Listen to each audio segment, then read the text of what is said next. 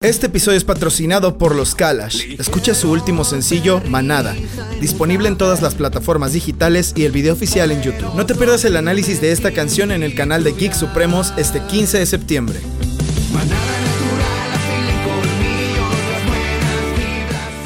Estás escuchando el episodio 132.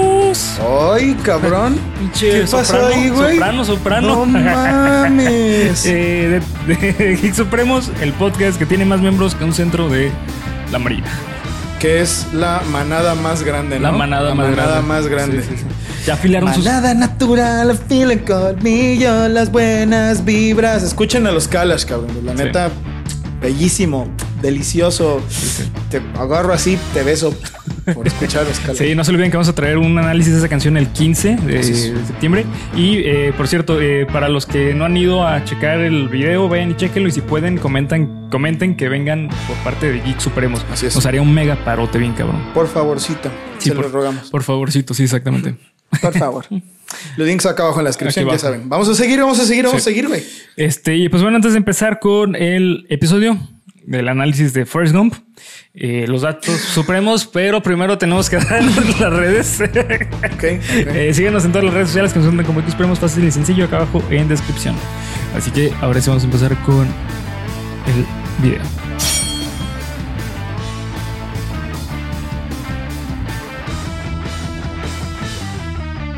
Bienvenido a tu podcast favorito de cultura y comedia, en el cual yo, Bernardo Herrera,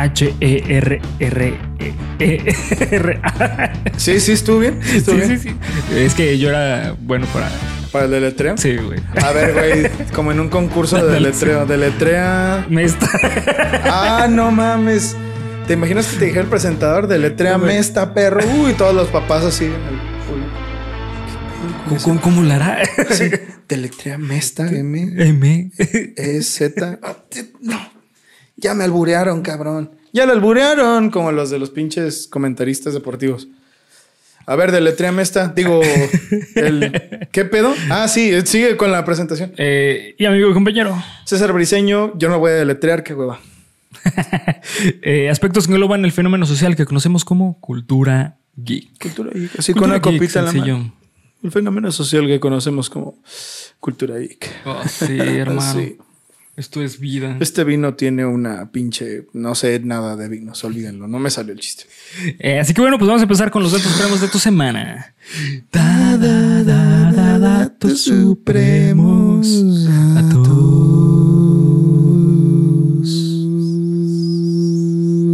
Wow. Y ahí empieza el Auditorio Nacional. Ah, supremos. Arriba, cabrones. ¿Te imaginas? Si Supremos en el Auditorio Nacional. Y luego dos. Dos gotitas. Y luego tres gotitas. y todos, ¿no? Y to- Entonces, yo creo que sí lo harían. Comenten aquí abajo si sí aplaudirían. Ay, no mames. Datos Supremos. Así es. Esta vez te voy a contar la historia de Coco. No la viejita, sino la gorila que prendió más de mil palabras y dejó un mensaje no, para la humanidad. No mames, historia está bien, cabrón. Sí, está bien cabrona, güey. Pero bueno, en 1971, la estudiante de psicología en su momento, Penny Patterson, quedó intrigadísima por una gorila bebé que conoció en el zoológico de San Francisco mientras estaba haciendo sus prácticas de, eh, de- de comportamiento animal, Ok.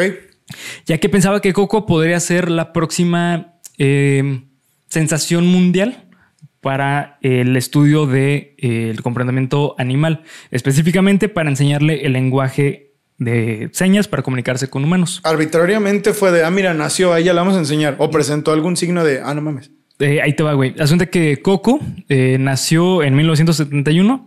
Sin embargo, tuvo una enfermedad muy grave y la tuvieron que cuidar por mucho tiempo en el en, eh, resguardada fuera de fuera, eh, fuera de con su madre, güey. Entonces, eh, Penny al ver esto dijo, sabes qué, ahorita que ya no está con su madre, va a empezar a comportarse más como humano por el, el apego que va a tener con humanos. Entonces dijo, sabes qué, es una es una opción muy buena para empezar con este proyecto. Y así fue, güey.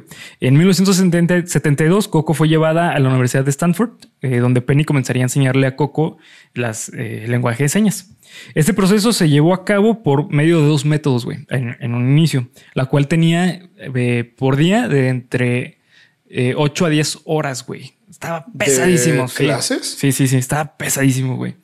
Eh, primero fue utilizada la técnica de moldura, la cual consistía en mostrarle a Coco la configuración de las manos para hacer las señas. Y la segunda se llamó imitación, la cual, como dice el nombre, se buscaba que eh, Coco imitara las, la, la- la configuración de las señas y conforme haga la, confirma- la- la configuración le daban lo que estaba pidiendo. Por ejemplo, si hacía la seña de plátano, le daban un plátano. Y así fue aumentando el vocabulario hasta pues bastante cabrón, porque en tan solo tres años de esto, Coco ya manejaba 400 eh, señas, o sea, 400 palabras. O sea que básicamente podía comunicarse con los humanos. Sí, güey, para que te des una idea más o menos, eh, a esta edad, el, niño humano, eh, es decir, de tres años, eh, debería tener un manejo de entre más o menos mil palabras. O sea, podría ser unas 900 a 1200. O sea, es como el promedio, ¿no? muchas, ¿no, güey? Pues sí, así es, güey. No mames. Sí. Qué pedo, güey. Sí, sí, sí. Eh, debido a que los gorilas tienen eh, los pulgares más cortos eh, que los humanos, tenían pro- eh, tenía problemas para hacer la señal, la señal de coco, güey, porque la K se hace así. Ok. Entonces, como tenían los pulgares muy chiquitos, güey, Ajá. no podía hacer la, la forma de la K. Por lo tanto, ella, güey, implementó otro, o- otra seña para hacer su nombre, güey, que era un golpe en el, en el hombro. Sí, cabrón. E- e- ella surgió con No, eso, güey. eso no, no tenía Sí, ni sí. puta idea, güey. Gracias a Coco surgió eh, eh, una variante de- del lenguaje de señas, que es la variante de gorila, güey. Sí. ¿En serio, güey? Sí, sí, o sea, a los gorilas cuando se, se le enseñan ya lenguaje de señas, Ajá. se le enseña el método de Coco, güey. O sea, todo lo que se aprendió con Coco. O se- sea que no fue la única vez que se le trató de enseñar lenguaje a un gorila. No, de hecho, qué buena conexión, güey, porque en 1976 el proyecto Coco incorporó a Mike, un gorila macho de más o menos la misma edad de Coco. Eh, en este año Coco ya utilizaba mil palabras, güey. Mil palabras. Mil palabras. No se- se- sabe más que yo, güey. Sí, este, mil palabras, este, para que te des una idea, tenía ella un coeficiente intelectual de 85. La media del humano es de 100. Güey, ¿es en serio esto Sí. que me estás O sea, platicando? está abajo de la media del humano, pero igual está muy cabrón. Och- 85 puntos de coeficiente intelectual está del CI de. Tenía más que Billy, güey. sí, sí, seguro. Billy tenía menos tres. Te- Tenía más que Forrest Gump, güey. ¿Neta? Forrest Gump tenía 75. Al menos de niño. Ah, sí, cierto. Y faltaban o- 80 era el mínimo para la escuela. sí, sí. sí. Ah, no mames, güey. Qué pedo. Ajá. Y pues bueno, eh, Mike en 12 eh, meses aprendió 20 señas, de las cuales Coco la ayudó a aprender, güey. O sea, Coco le enseñó. Sí, sí. Eh, entre estas señas que le enseñó Coco fue el nombre de dos investigadoras, que eran eh, Karen y se me ve el nombre, pero bueno, eran dos investigadoras, güey. ¿Y cómo se refería a ellas? Con, pues con señas. Eh, resulta que eh, lo interesante de las señas, el lenguaje de señas, güey, no es que tú tengas que deletrear la palabra, sino que puedes hacer señas para referirte a algo en específico. Por ejemplo, ella utilizaba el golpe en el hombro para decir que, le- que ella es Coco. Entonces, eh, por ejemplo, eh, yo tenía un profesor que él sabía lenguajes de señas y nos contaba que creo que en un grupo que estaban había una persona que realmente las necesitaba, güey, y, y al referirse a, él no utilizaba su nombre, sino que utilizaba una seña muy característica de él, que es que utilizaba lentes. Entonces, Mm, ok, ¿sabes? ya O sea, entiendo. Sí, sí, sí, comprendo. Sí, sí. La neta, yo, yo quiero aprender, güey. Nun- Nunca me he puesto a checar, pero desde hace mucho tiempo quiero aprender a hacer. Es algo muy necesario, Sí, güey. es muy necesario, Muy güey. La neta, ya, ya es momento de que ya la humanidad nos, nos pongamos en este pedo. Eh, así, este. Le enseñaba al otro gorila y... Ajá, las- los dos este, investigadoras. Durante todo el proceso de enseñanza, eh, se hacía hincapié en mostrar lo que eran las emociones y los sentimientos a los gorilas. Eh, y esto ayudaba a que ellos se pudieran expresar con mayor facilidad. Esto ya no era tan, o sea, es, es algo impresionante, güey, porque el, el poderle poner nombre a tus emociones y sentimientos es una categoría mental muy cabrona, güey. O sea, es algo muy, muy, muy amplio. Le enseñaban las básicas, las cinco básicas, ¿no? Eh, esto ya se había visto antes con otros chimpancés y con otros este, orangutanes.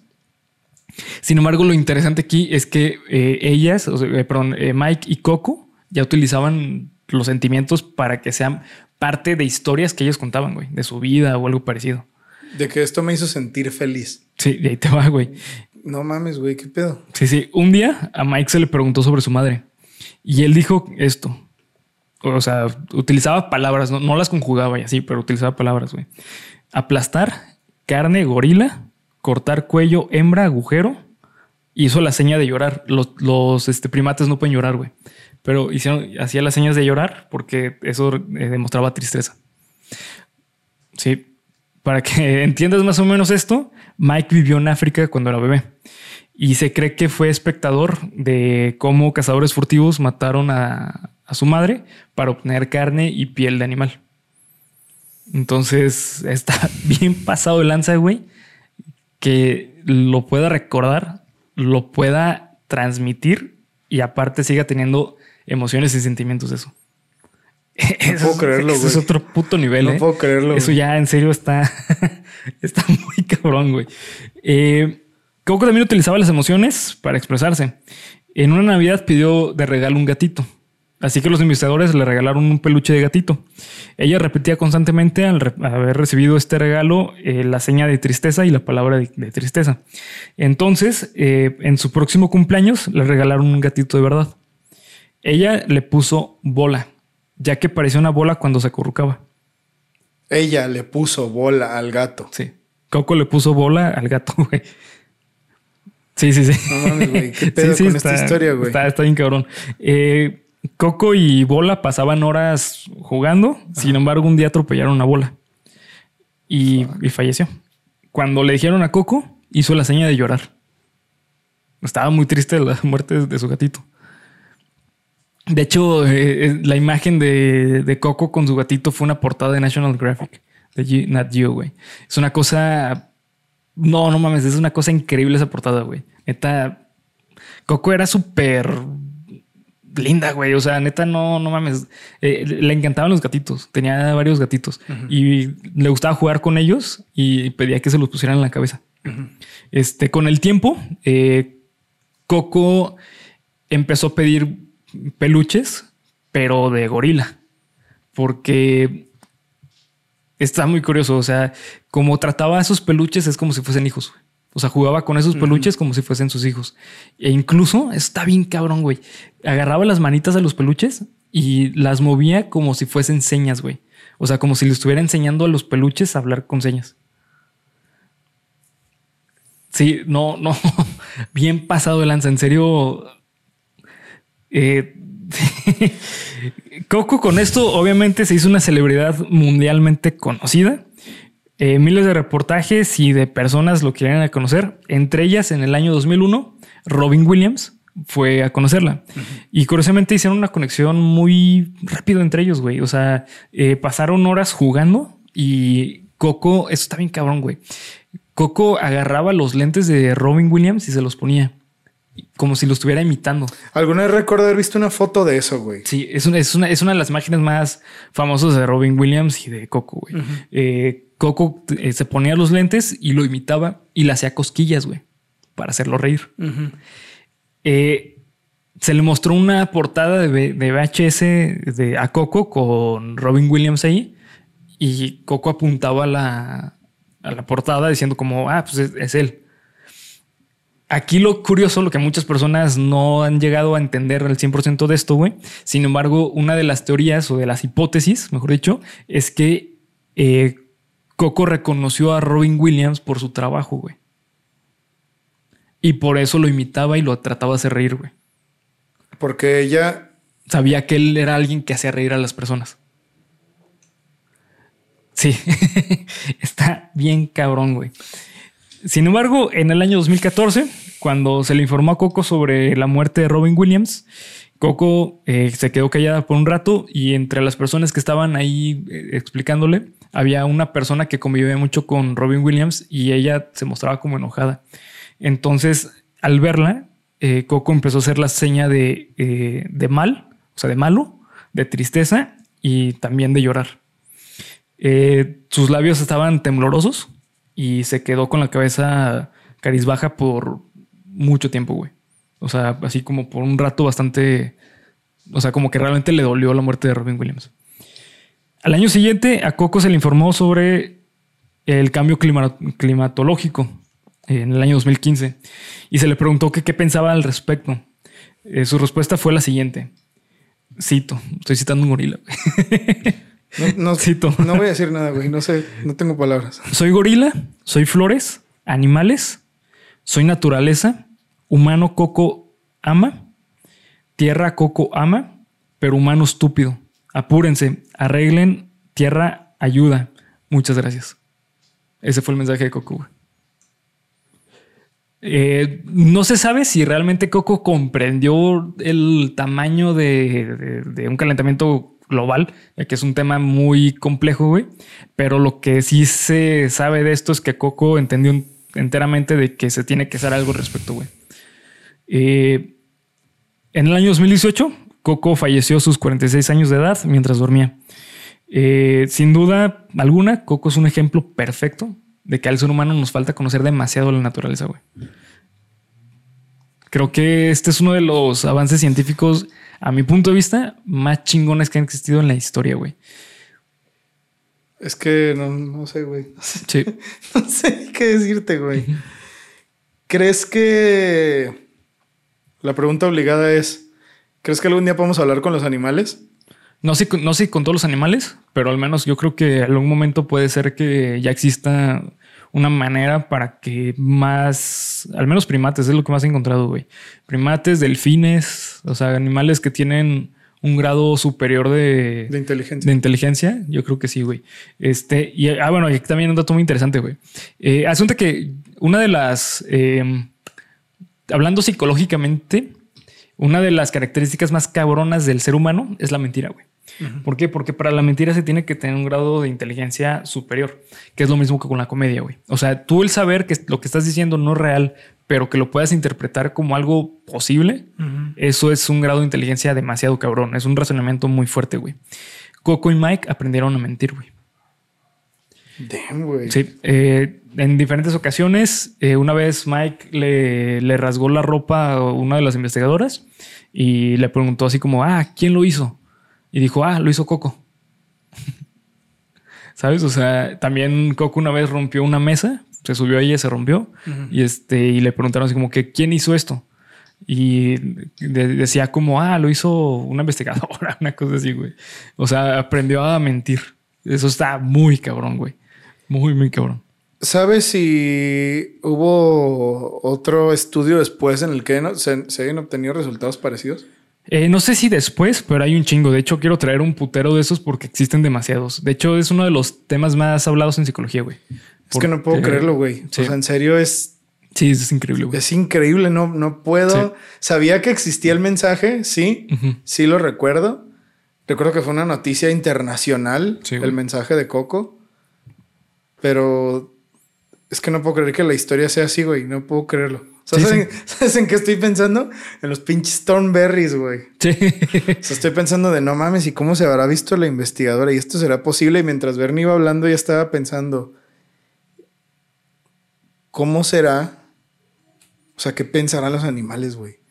¿Cómo nos percibirán los animales? ¿Cómo, ¿Cómo percibirán el mundo los animales? La tierra, la vida, como eso que dijo. Sí, sí, exacto. O sea, yo estoy Flores. Flores, o sea, pero bueno, eso yo creo que eh, es que está muy sesgado. Obviamente. Ah, y también algo muy importante es que lo que no se sabía es que si realmente Coco podía utilizar las palabras eh, de una manera amplia, o sea, de, eh, medio de campo semántico. O sea, como por ejemplo, tú sabes que cuando hablas de naturaleza, el campo semántico es enorme, güey. O sea, flores es parte de la naturaleza. Entonces, lo que no se sabe es que si Coco realmente utilizaba el campo semántico o utilizaba una referencia para hablar de, ese tema en específico. Yo me imagino que eso, ¿no? Porque no creo que haya sido tan, avanzada como para poder decir flores a refiriéndome a campos silvestres en Uganda, ¿no? Pero de cualquier manera es que no, no puedo creerlo. O, o, flores, no se sabe si se refería a flores o a árboles. O sea, ¿sabes? O sea, es como el campo semántico. Eh, pero está increíble esta historia. No, puedo creer que esto exista. O sea, normalmente estaríamos así curándonos la de la situación, pero es que no tengo palabras, güey. No sé qué decir. Es Es increíble, es asombroso. Ojalá que haya algo nuevo pronto. Sí, ojalá no, sí. No sé qué decir, güey. Lo siento, lo siento. Esperen el análisis de la película. Pero ya no sé qué decirte, güey. Ya no sé qué decirte. Solo es, es fascinante, güey. Sí, es increíble. Maravilloso. Este, pero bueno, pues hasta aquí vamos a dejar los datos supremos. Eh, estos datos supremos los recomendaron en el grupo de Facebook. Si no nos siguen en el grupo de Facebook, acá abajo en la descripción encuentran el link fácil y sencillo. Diversión sin límites, más de mil miembros. Bravo por los Sí. más de mil miembros. Creo que la semana pasada ya lo habíamos dicho, ¿no? O no habíamos llegado a los mil No miembros. me acuerdo, güey, pero ahorita ya somos 1300, güey. Esto esta madre se está yendo a las nubes, cabrón. Cabrón. Este, así que bueno, pues empecemos con el análisis de. ¡Corre, Forest! ¡Corre! Corre, Forrest. Tú me quitaste mi destino, maldita sea. ¡Demonios, Gump! Debes tener un IQ altísimo. Sí, es buenísima esta película, güey. Eh, bueno, Forrest Gump, güey. Forrest Gump es una película muy interesante eh, anali- analizarla desde un concepto histórico, güey. Claro, creo que es el más importante. Sí, yo creo que es de las películas históricamente hablando más potentes que han existido, güey. Eh, primero que nada, pues salió en un año súper importante, güey. Salió en el 95. Eh, Forrest Gump fue ganadora de mejor película del año. Sin embargo, ese año se disputó, pero salió en el 94, güey, pero en el 95 se hizo la, eh, la de los Oscars y compitió junto con eh, Pulp Fiction. Fuck. Sí. Eh, muchas personas, ese año era así como, ¿eres Team Edward o Team Jacob? Team Jacob, Pero cabrón. de Forrest Gump y, ¿Y Pulp Fiction? Pulp Fiction, ajá, exactamente, güey. Fuck. Sí. ¿Quién dirigió Forrest Gump? Nada más y nada más que Robert Zemeckis. Robert Zemeckis, sí. ¿Sabes quién es, güey? No, no, güey, pero lo he escuchado muchas veces. El Es- director de Volver al Futuro, güey. Ah, con razón, ok. Es director de todo, güey. Sí. O sea, Robert Zemeckis, ah, en, en este momento no podría decir qué más ha hecho además de Volver al Futuro. La neta, estaría mintiendo. Pero, Expreso Polar. ah, mira, güey. Y mira, que, que también sale Tom Hanks, ¿eh? Sí. Que también sale Tom Hanks, por cierto. Como que ellos dos, yo creo que ahí hay algo medio Sí, sí. turbio entre ellos. no, que la, la neta, lo único turbio es que Tom Hanks es un pinche actorazo. Actúa muy chido, güey. Pero bueno, sigamos. Eh, y pues bueno, este año del 95 de los Oscars fue así como de, güey, es que en serio las dos películas son una cosa increíble. Eh, muchas personas dicen que Forrest Gump no, perdón, este, que Tom Hanks no debió haber ganado Oscar. Creo que ganó primer- a mejor película. No me acuerdo. A mejor este actor, güey. Eh, ahorita te digo, es que hubo un año en que ganó Tom Hanks a mejor actor, pero fue así como que, güey, neta, no te la merecías. O sea, pero un año anterior lo había perdido. Eh, ahorita te digo, güey. Ah, Oye, güey, pues ese año Tom Hanks hizo todo, cabrón. Sí. Fue el año que salió Toy Story, ¿no? no, Toy Story salió en el 96, ¿no? Sabe, pero pues Tom Hanks es la voz de Woody. Sí, ajá, es la primera voz de Woody. ese sí. güey hizo todo en. Sí. No ese cabrón dominó la escena de los noventas de la actuación. Sí. Sí, en el 94 ganó como mejor actor, güey. ¿A qué Eh, película? A Forrest Gump. Ah, ok, sí, por supuesto. Y, o sea, se cree como que, güey, neta, ese año no había ganado. O sea, el año pasado sí, pero ese año no. ¿Por contra quién? ¿Contra Samuel Jackson? Ahorita. ¿Contra... Sí, creo, creo que había sido contra, mira, eh, premios. O contra el. güey, no, no me acuerdo el nombre del actor, pero el que sale en. en el pinche Vaselina. ¿Cómo se llama este güey? El que es el de Vincent. Sí. Este, Ay, cabrón, ¿será que no me acuerdo del nombre de este cabrón? ¿En serio? eh, no, fue este, eh, ahorita te digo, güey. Sí, en el 95 ganó Tom Hanks. ¿Cómo se llama? Alguien dígame, por favor. No soporto la Ah, atención. contra- eh, peleó contra, ahí te va, contra eh, Morgan Freeman en Shawshank Redemption. Que de hecho, ¿Shawshank Redemption no ganó ese año la mejor película? no, no, güey. Sí, no. Dios mío. A, a mejor actor aquí contra Norman, eh, Norman Freeman, Morgan Freeman, perdón, este como mejor actor en el 95. Eh, Paul Newman, eh, No- Nobody's Fool, Tim Robbins y John Travolta en Pulp John Fiction. Travolta, chingada madre. Sí, sí. Ay, güey, está bien difícil, cabrón. Está bien difícil, güey. La neta, sí. Yo creo, güey, que la neta debió haber ganado Morgan Freeman. Actuó muy chido aquí Tom Hanks, pero no, no se me hace como que la actuación de Tom Hanks, güey. O sea, sí es increíble, pero no se me hace la gran cosa. Eh, Y Morgan Freeman sí se la mega rifó, güey. Es que, güey, Shawshank Redemption es Sí. Dios, la mejor película del mundo. La podría ver mil veces, Que cabrón. también hay que recordar que eh, Shawshank, Shawshank Redemption fue una película que fue súper infravalorada en su momento, güey. Eh, de hecho, justamente por, eso no tampoco ganó primer- a mejor película, güey. Entonces. Sí. Bastante, fue un año bastante duro, güey, para, para el mundo Sí. Hollywood, ¿no? Sí, muy interesante. Yo creo que. eh, fíjate que yo creo que el, el 2019 también fue un año muy chido de, de- de- la, de la gala de los Óscares. E- Esta vez me. eh, pero en el, en el 2019 también fue algo muy interesante. Pero es que, güey, en el 95 estás hablando de películas que marcaron al cine, güey. Sí, pues ahí tienes, ahí tienes tres películas Sí. que son pilares de la cinematografía Sí. moderna, güey. Shawshank Redemption, Pulp Fiction y Forrest Gump. Sí. Sí, tres películas que tienes que ver en tu vida. güey. Así tal cual. O sea, si no has visto esas películas, ve y velas. Sí, Después sí, de que termine este análisis. La neta, la neta Sí. sí, güey. Sí, sí, sí. Y pues sí, o sea, la neta Forrest Gump es una película que marcó también tendencia de cómo hacer películas. O sea, eh, Robert Zemeckis ya había, ya había practicado mucho esta fórmula de las referencias históricas en Volver al Futuro, Sí. que le queda chingoncísimo, pero tampoco se me hace como que la gran cosa a mi punto de vista. A mí se me hace lo mejor de la película, güey. De, sí, de Volver al Futuro, sí. No, de esta. Ah, sí, sí, ah, no, sí, claro, sí, sí. Lo que, lo que me refiero es que en Volver al Futuro, o sea, es algo increíble, pero no podría yo decir que es como, güey, es lo mejor que existe. O sea, es como le quedó chido, referencias míticas del cine como Johnny B. Good. este, ah, ok, sí, sí, ¿sabes? sí. O sea, no, en. Volver al Futuro estuvo de, ah, no mames, Marvin Berry, a huevo. Pero aquí, güey, es que, o sea, No, aquí juega de una manera tan, eh, tan madura las referencias históricas, güey, pero tan cabrón. de hecho yo no tengo idea de cómo le habrá hecho, güey. No sé si contrató dobles o si fue con inteligencia artificial. no, no, fue, fue, pedo, fue efectos especiales, güey. Pero su puta madre, güey, Sí, porque sí. esa escena con, con... Ay, güey, se me está Kennedy. yendo el nombre del entrevistador, el, el famoso, el que le hizo, con el que sale John Lennon, pues. Sí. Que también le hizo la entrevista a...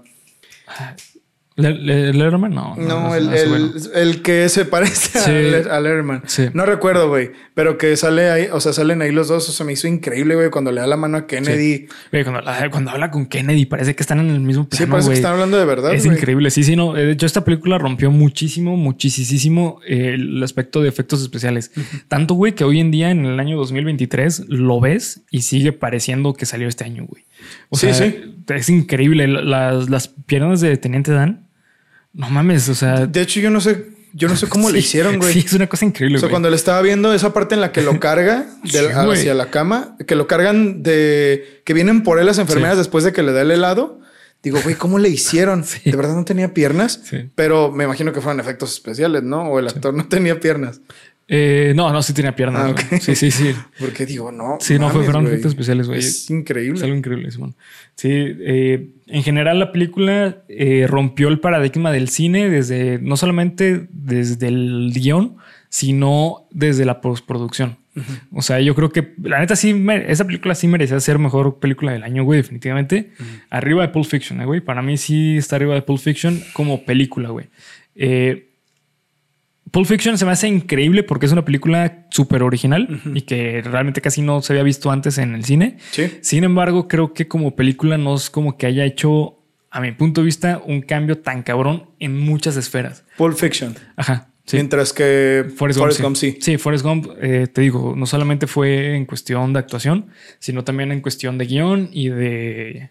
Pero ¿qué, qué, qué cambios son esos, güey? Eh, por ejemplo, es que gracias a, a- perdón, esta Forrest Gump eh, se empezó a, a visualizar las películas desde otra perspectiva de, güey, es que podemos hacer referencias históricas sin que sea como una clase de, de historia, ¿sabes? O sea, podemos utilizar este recurso histórico y cambiarlo a que sea algo, eh, algo nuevo. Que ojo, también hay que tener esto en cuenta, güey. Eh, Forrest Gump no es historia original, güey. Eh, Está basada en un libro que se llama tal cual así Forrest Gump de, no, no tenía ni idea, de, güey. de Winston Groom. Sí. Ok. Sí, o sea, pero al- es una adaptación demasiado cabrona, güey. O sea, es mejor que el libro. O sea, es de esas adaptaciones que es mejor que el libro porque supieron cómo hacerlo para que tenga lenguaje de cine. Sí, pues por algo, mm, yo creo que por algo trascendió tan cabrón, ¿no? Sí. O sea, es lo mismo que si, bueno, yo no sé si haya, no creo que haya una película tipo del Guardián entre el Centeno. O sea, es como Es como ese evento, pero al revés, güey. O sea, El Guardián entre, entre el Centeno es un libro tan increíble que nunca le han, no sé si lo hayan intentado hacerle una película que lo iguale. No sabía que había un libro de Forrest Gump. Mira, güey, yo lo veo de esta manera. Gracias a Forrest Gump eh, existe una adaptación del Señor de los Anillos tan chingona, güey. Ok, ok, ¿Sabes? ok, ok. Ya voy Porque Forrest Gump se enseñó a que sí se puede hacer una película que esté basada en una novela o en un libro que esté bien hecha. güey. Dirías que Harry Potter, Sí. El Señor de los Anillos, Las Crónicas de Narnia. eh, Sí, las primeras dos de la no la primera. Bueno. Que de. Sí, yo estaba hablando de la que pasaban en. Disney siempre, nomás no. Eh, los Juegos del Hambre, etcétera, etcétera. Todo lo que vino después Fue gracias a Forrest Gump. tomó la escuela de Forrest Gump. Sí, totalmente, güey. No, eso, eso no lo sabía, güey. Sí, Eso porque- no tenía ni idea. Eh, Robert Zemeckis supo hacer muy bien el guion de Forrest Gump, adaptándolo al lenguaje de cine viniendo de una novela, güey. ¿Él fue el escritor del guion también? Eh, ¿Coescritor o algo así? Aquí, eh, el guion fue de Eric Roth, Ajá. pero Robert Zemeckis estuvo muy metido para que todo quedara como, como es hoy en día Forrest Gump. Porque si te das cuenta, tiene toda la esencia de Volver al Futuro, güey. De esta cuestión de que, ah, te voy a contar cómo surge el rock. Porque de hecho ese era el concepto de, ay, cabrón. Entonces, no, Sí, no. Si hay un perro, se les va a parecer Teresa Fidalgo en las dos. Aquí nosotros no vimos nada. ¿eh? Bl- Bloody Mary. Bloody Mary. Sí. Si escuchas un perro tres veces, valiste. Valiste ver. Este, ¿qué te está diciendo? Ah, sí, que el concepto de volver al futuro surgió como, ah, hay que hacer un personaje que viaja al pasado e inventa el rock. Ese Sí. era el concepto de volver al futuro, güey. ¿Qué es lo que pasa con Forrest Gump? O sea, Forrest Gump es un güey que está viviendo su vida, pero gracias a él... Elvis aprende a bailar. Eh, Ajá, Elvis es el éxito que es, güey. O sea, ¿sabes? Es como esta visión alterna de qué hubiera pasado si hubiera existido Forrest Gump. Eso, es- eso me gusta mucho, güey. La neta, esa premisa me parece güey. inteligentísima, güey. Sí. Y me animaría a creer que es la primera película que lo hizo en la historia. No sé si hubo, hubo otra que Así de bien, yo creo que sí, güey. sí que tomó referencias históricas de una manera tan inteligente. Sí. Yo diría que es la, bueno, no, no la primera de la historia. No, porque es un poco futuro ya lo había hecho. güey. Sí, más bien la que, pues sí, la que mejor Sí, lo ha hecho. Lo hecho. Ajá, La que mejor en su lo ha momento lo hizo, sí, güey. Sí, sí. Eh, pero bueno, pues este, ¿has visto Forrest Gump antes, güey?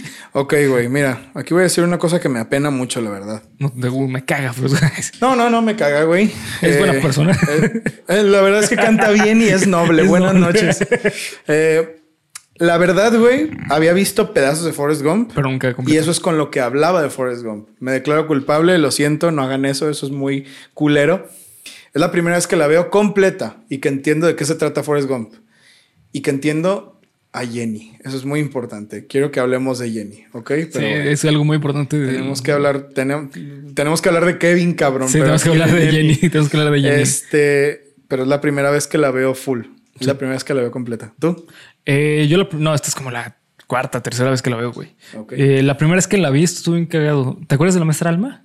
Sí, claro, güey. Eh, ella en nuestra clase de español, no sé por qué, güey. no sé, nos la puso. Eh, ¿Un día? No, como tres días, güey. Porque, porque ves que dura, que dura dos horas y media. Ah, bueno, sí. Entonces no teníamos tiempo. Entonces nos la puso así como en tres partes.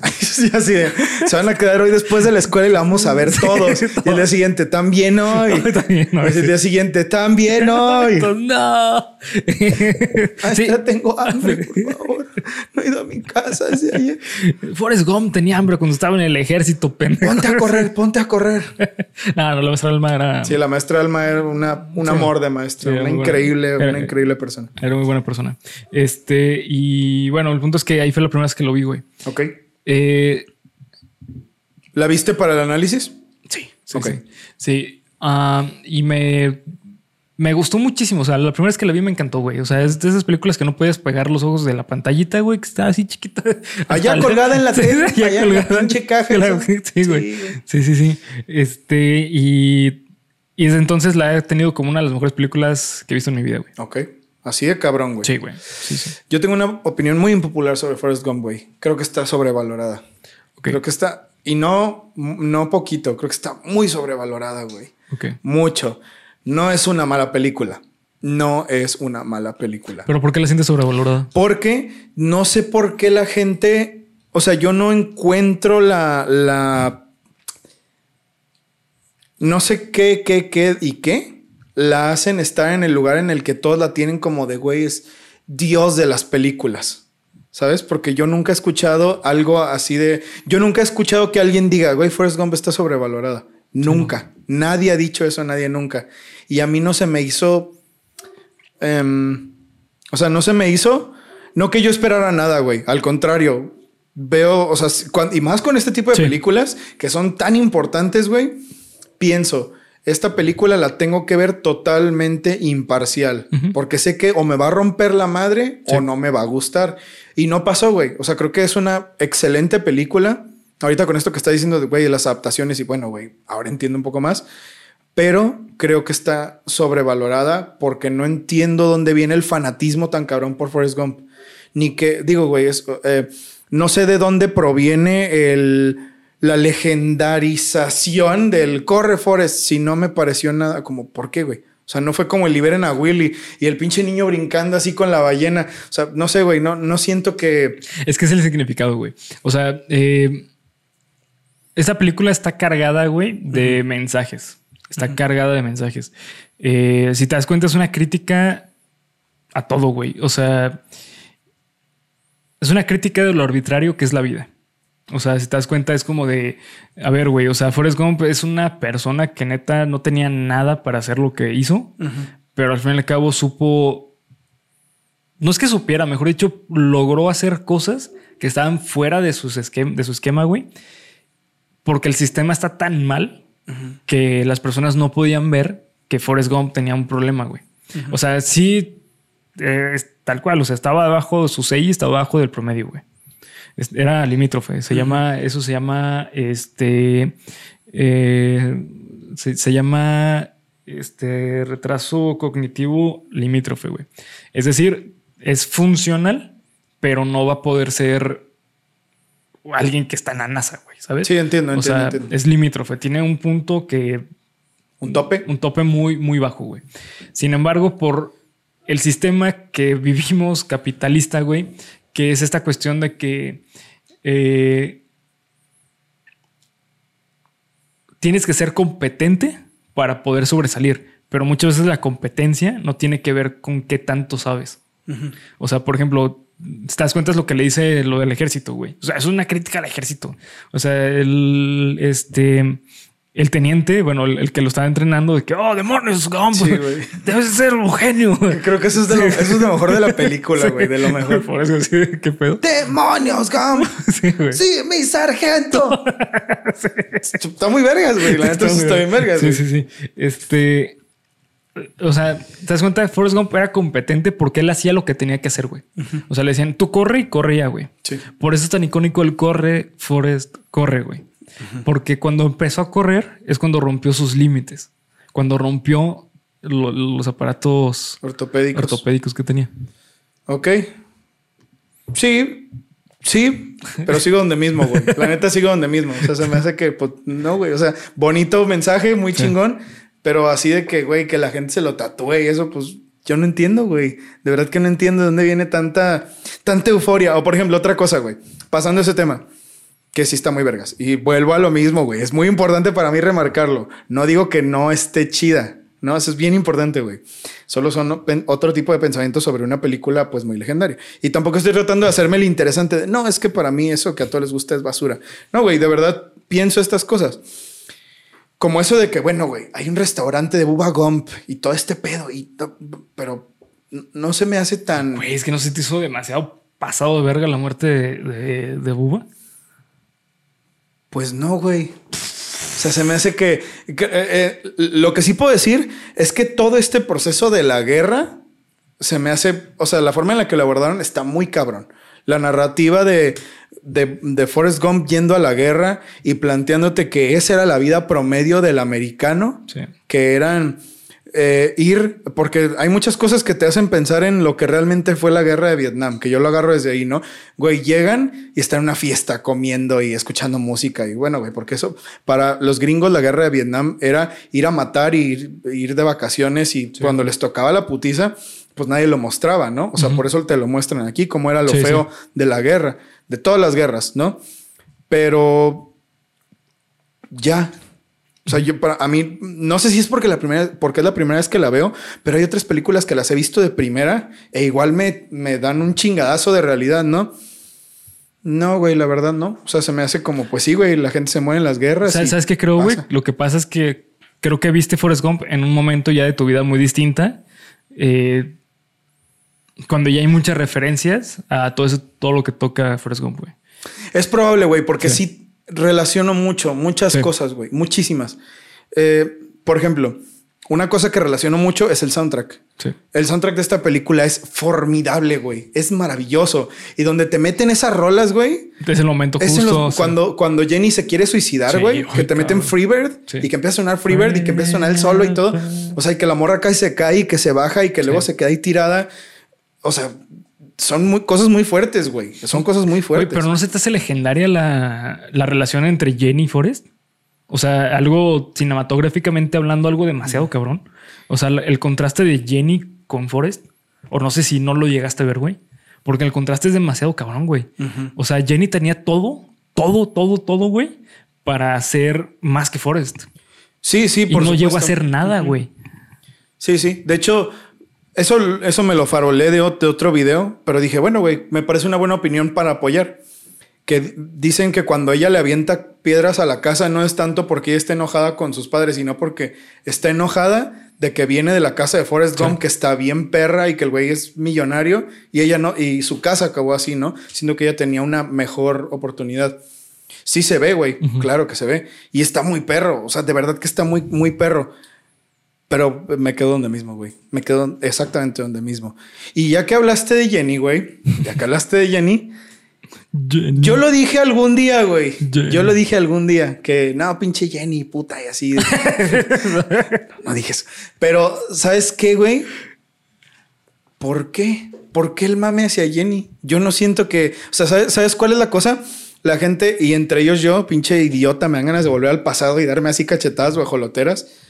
Jenny estaba viviendo su vida, güey. Se aprovechó de Forrest, güey. ¿Tú crees que se aprovechó de Forrest? Sí, claro, güey. Pero ella, o sea, no es como que le haya robado dinero, No, güey. no, ni- emocionalmente se aprovechó de Forrest. Sí, sí, es verdad. No voy a decir que no hizo nada. No puedo decir que no hizo nada porque sí que lo Sí. hizo. Pero digo, como para que la gente, porque, güey, tú sabes que el meme contra Jenny es muy grande. Sí, sí.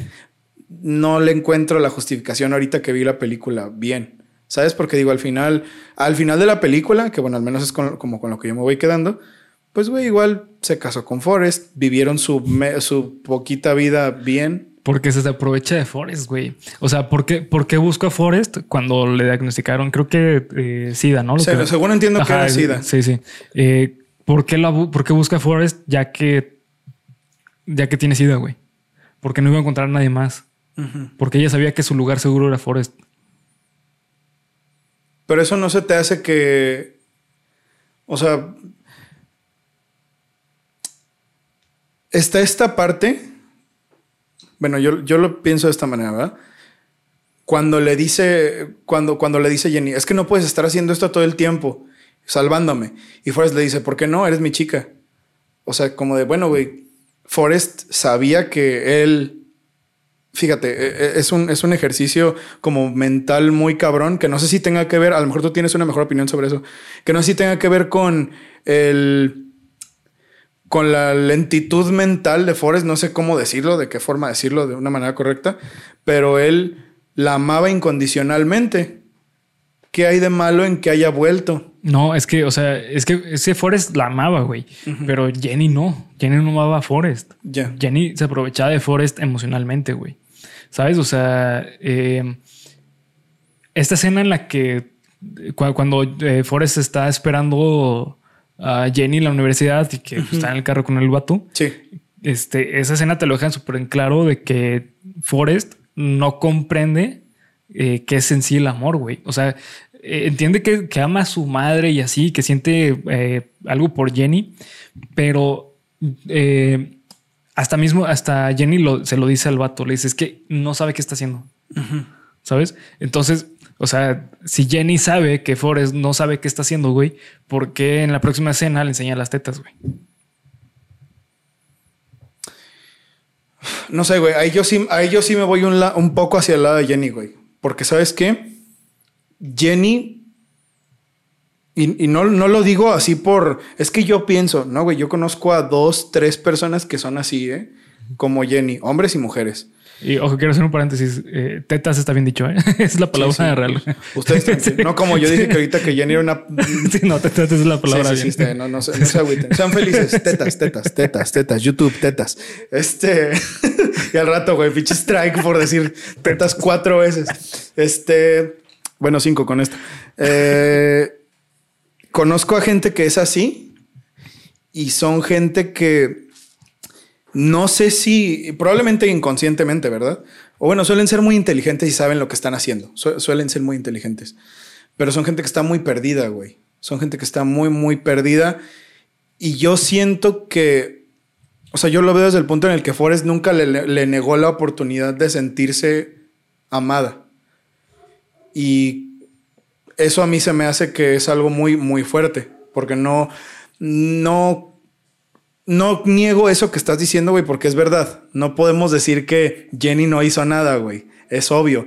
Y está esa parte en la que eh, es, es, bien fuerte porque cuando la primera vez que tienen relaciones le dice, bueno, sí, antes, sí. cuando nace el niño, cuando nace Little Forest, que le dice, pero yo sí te amo, Forest. Y al día siguiente se va.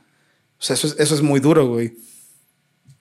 Pero pienso, güey, pues cuántos problemas habrá tenido ella que no sabía ni lo que quería. Güey, es que Jenny no tiene responsabilidad efectiva. Sí, obviamente, o sea, Jenny tuvo una vida espantosa, o sea, llena de problemas. El papá, güey, que tenía, o sea, sí, sí, Jenny, o sea, vivió una vida fea, una vida difícil, uh -huh.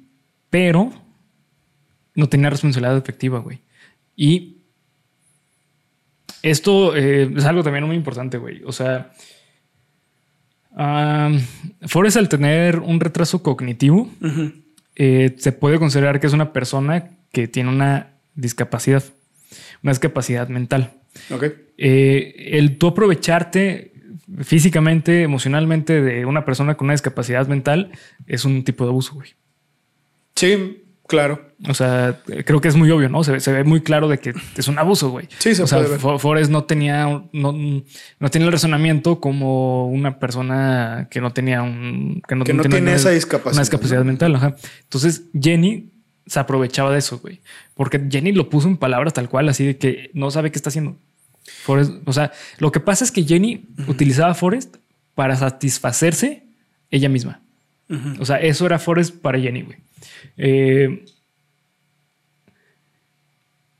si te das cuenta desde un inicio, cuando empieza la amistad de Jenny y Forrest, eh, Forrest le decía como que, ah, es que me tengo que ir a mi casa. Ah, Jenny le decía, decía no, no, no, te vayas. No quédate. te vayas, quédate, quédate más tiempo. Uh -huh. ¿Por qué? Porque utilizaba a Forrest como un recurso para protegerse. Uh -huh. ¿Y tú crees que eso justifique el mame tan cabrón hacia Jenny?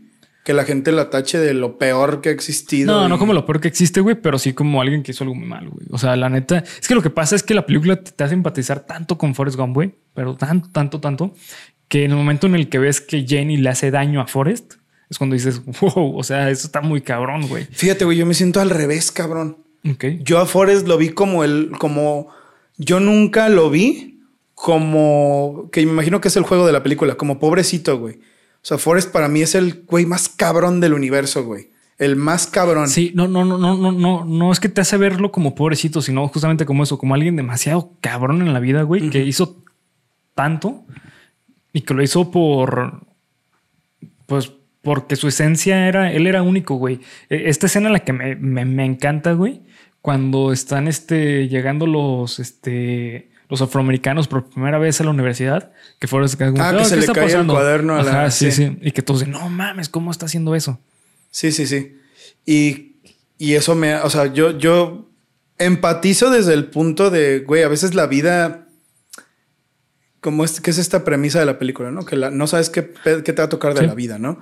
Pero la forma en la que tú la vives es la forma en la que te va a, a tratar de vuelta, ¿no? Y a mí me hace Quizás, quizás deberíamos de, de, de, definir cómo estamos pensando el empatizar con algo también, porque yo me siento más, no afín, porque yo no tuve esa clase de vida ni de pedo, pero siento más, pues sí, me siento más empático hacia con Jenny, yeah. porque Es que desde el, desde el segundo uno que te hablan de Jenny, ah, su papá debería querererlas mucho porque ¿Sabes- se la está pasaba pasando, besándolas y... Creo, güey, que sientes lástima por Jenny. Siento que va por ahí, güey. Que, Es, pro- es probable, que a lo güey. mejor, o sea, que mejor dicho, tú estás sintiendo lástima por Jenny. Porque Jenny tuvo una vida horrible, güey. O sea, a lo mejor por eso te empatizas más con Jenny. Eh, Sí, yo creo que sí, güey. Y puedo reconocerlo porque eso es lo que me hace sentir, güey. Sí, sí. Por ejemplo, está esta parte en la que están en la reunión de las Black Panthers. Cuando que no mames, qué pedo con eso también, güey. Es increíble, güey. Que lo. O sea, que, que, que le pegan. El novio de Jenny le pega.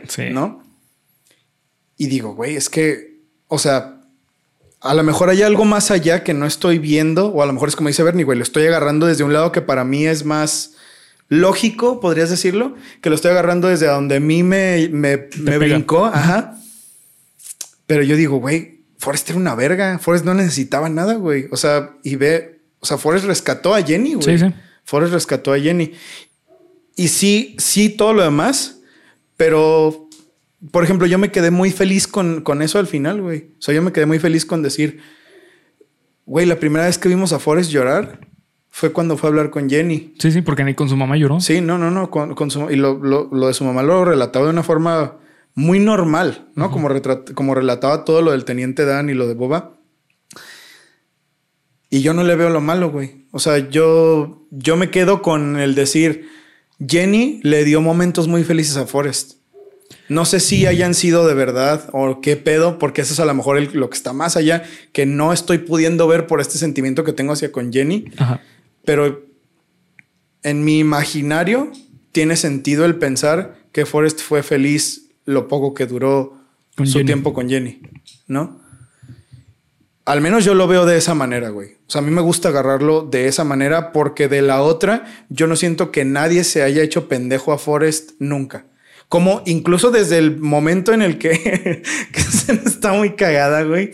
Cuando el director va a la casa y le dice, señora, hay un señor Gump está de vacaciones y que luego sale y que Forrest está ahí escuchándolos Sí, afuera y que cuando sale el director dice "Ah, ah, ah", de güey a, a Forrest desde que era niño con discapacidad mental o no Cognitiva. cognitiva nunca se lo hicieron pendejo nunca güey entonces cómo puedo sentirme como de ah Forrest lo siento no güey o sea el vato siempre hizo lo que quiso lo hizo de la mejor manera posible más bien me hace pensar en que güey qué bueno fue Forrest que le dio a Jenny un tiempo de seguridad en su vida de tranquilidad después de que, de que tuvo una pinche sobredosis y que esa parte en la que se agarra así la pinche cocaína y que se para y se ve al espejo antes de suicidarse. Damn, güey. O sea, es que no, no, no, no, no. O sea, pensar en, pensar en lo que estaba sintiendo una persona así, a mí me enerva, güey. Que es que justamente por eso es tan buena esta película, güey. Porque Forrest y Jenny son los representantes de Estados Unidos, güey. O sea, está el- la parte liberal de Estados Unidos, pero también la parte. eh, O sea, la, la parte. mm, ¿Cómo decirlo? Recta que es Estados Unidos. O sea, en Estados Unidos tú vas a conocer personas que son como Jenny, pero personas como son como Forrest. Y las dos son las características de Estados Unidos. O sea, eh, tanto Jenny como Forrest representan este sueño americano de decir, ok, sí, yo voy a luchar por mi país porque Forrest es lo que se dedicaba a hacer, güey. Eh, y Jenny, por otra parte, estaba eh, disfrutando de lo que De la el, libertad. del ¿no? ejército, de lo que la libertad que le da el ejército a Estados Unidos. Claro, sí, sí, sí, por ¿Sabes? supuesto. Porque existe este, este discurso de decir, ah, es que Estados Unidos es una mierda por ser este, el país eh, más bélico que ha existido. Pero también existe este discurso de que, güey, es que en Estados Unidos tú puedes hacer lo que quieras, el sueño americano. ¿Sabes? Entonces, eso está increíble. O sea, utilizar una- esos personajes para hablarte de eso, no mames. Y una cosa que también creo que es un acierto grandísimo es la época en la que se desarrolla, Sí, los 70 Yo creo que no creo que eso haya sido, no sé cuándo se escribió el libro, la verdad. No tengo ni la menor idea o si, fue escrito en los 70s, pero si es un libro que tiene una trama de época, para plasmar eso no pudieron haber escogido una mejor década, güey. Sí. Un, un mejor, una mejor temporalidad que los 70s, 60s. Por todo eso que estaba pasando el, el verano del amor y la liberación eh, personal y sexual y todo eso que pasaba en Estados Unidos durante la época hippie, tal cual. Y todo este pedo de que a la par estaba la guerra de Vietnam. O sea, sí son dos contrastes cabroncísimos. Y dejando de lado el tema de, de Jenny y Forrest y volviendo a la película como tal, qué buen personaje es el Teniente Dan, cabrón. Sí, es de los mejores personajes Qué de la historia. buen personaje es el Teniente Sí, sí, en Dan. esta película, eh, Teniente Dan y el actor, güey, se la mega rifó como el Teniente Dan, ¿eh? Yo creo que nunca, en- fíjate, sí, güey, ahorita hablabas de Morgan Freeman como Red. No había visto un personaje tan bueno, Sí. tan bueno en una historia, de lo que tú quieras, de lo que sea. Bueno, es que a Sam lo vi antes, sí, desde que vi a, o sea, está Sam, Samwise Gamgee, está Red en, en Shawshank Redemption y está el Teniente Dan, Sí, son los mejores personajes secundarios, güey. No puedo creer lo bien desarrollado que está el Teniente Dan, güey. Sí. Me- me- así, cabrón. te paras y, y le aplaudes. Esos músculos también desarrollados. Sí, güey. No, es, pues estaba cabrón, güey. Ya es que, que no tenía pierna y se la pasaba ejercitando sus brazos, güey. Sí, no mames. No mames, güey. El, el- Sí, sí. el- o sea, el- el- la curva es que no es, no es de emociones, sino como para conocer ajá, quién fue el teniente Dan Sí. que te llevan desde esta parte en la que estaba arriba del barco gritándole a la tormenta hasta la parte en la que llegó con su prometida a la boda de Forrest. No, güey, de- desde los antepasados de- del Teniente Dan. Ah, sí, que todos murieron en una En guerra. la guerra por, de Estados Unidos, güey. Y él, o sea, fíjate, él estaba destinado a eso, que, que es, es, es algo también muy cabrón, güey. Que le dice, tú me robaste mi destino y todo esto, mi destino era morir en batalla y todo. Y ve en lo que terminó, güey. Siendo una persona, oh, no mames, creí que se le ibas a cachar, güey. Ah, no mames, el teniente Dan, cabrón, el papel de baño. Este, agárrenlo rápido. es otro pedo, güey. Eh, ¿Qué te estaba diciendo? Ah, sí, güey, que Sí. le, le- le dio un, un- le quitó ese destino tan Sí. mierda que estaba in- integrado en su familia y en una idea bélica y le dio una oportunidad completamente nueva de vida, güey. Sí. Y todo eso, o sea, el teniente Dan sale como a partir del minuto 40, 40 más, o menos. Yo creo que eso es lo, bueno, para mí, el teniente Dan fue lo mejor de toda la película, Sí. güey. El teniente Dan fue increíble, güey. Hay otros que, para otros que es Boba, que también fue muy interesante. Y ahí también hay otro punto de que, güey, o sea, Boba fue un gran personaje, pero no entiendo por qué así de que, no, güey, lloré como, no tienes idea con la muerte de Boba. No, güey, yo no. O sea, yo, yo estaba más preocupado de que no es el teniente Dan y luego ver su desarrollo fue de, güey, qué pedo. Sí, sí. ¿Qué pasa con este personaje? No puedo creerlo, güey. Es increíble, güey. Sí, y luego, si te das cuenta, eh, tiene una representante muy chingona, eh, el Teniente Dan, eh, históricamente hablando de Estados Unidos, güey. O sea, si te das cuenta, todos los an- antepasados del Teniente Dan que fallecieron, falleci- fallecieron en guerras que ganó Estados Unidos, güey. Pero en la que perdió, él ganó. O sea, Sí, ah, sí, sí, sí. Eso fue- está muy cabrón. En la que perdió Estados Unidos fue Vietnam, pero él ganó la vida, güey. Sí, es, es como esta idea de, mira, güey, todo esto que crees que es, eso es una de las cosas que también más me gustan de esta película, la crítica a la guerra. Sí. A la guerra sobre todo. Porque es crítica a todo, como dijo Bernie al inicio. Creo que eso, eso es la, la premisa de Forrest Gump.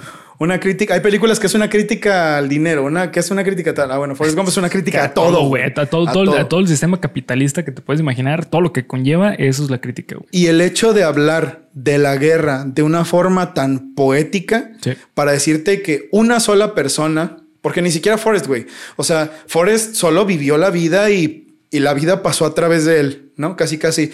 La vida como instrumento, no, más bien, Forrest Gump como instrumento de la vida.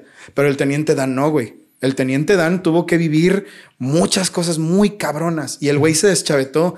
Esa parte de cuando, de verdad, cuando le está gritando a la tormenta es, Sí. muy fea de ver, güey. Y hay gente a la que le da risa. Yo no sé por qué, güey. O sea, porque le está gritando cosas a la tormenta, pero para mí es horrible. Es de, güey, este güey ya no tiene nada por qué vivir. Este güey no, no, no, ya no sabe qué hacer con su vida. Ves a una persona completamente perdida y luego lo ves desarrollarse hasta allá. Sí. Es esa, o sea, esa crítica como de, güey, la guerra lo único que deja Sí, es que son- personas no puedan obtener esto, güey. Sí. Deja, tú te quedas con la idea de la guerra como, como la- en lo que terminó Boba.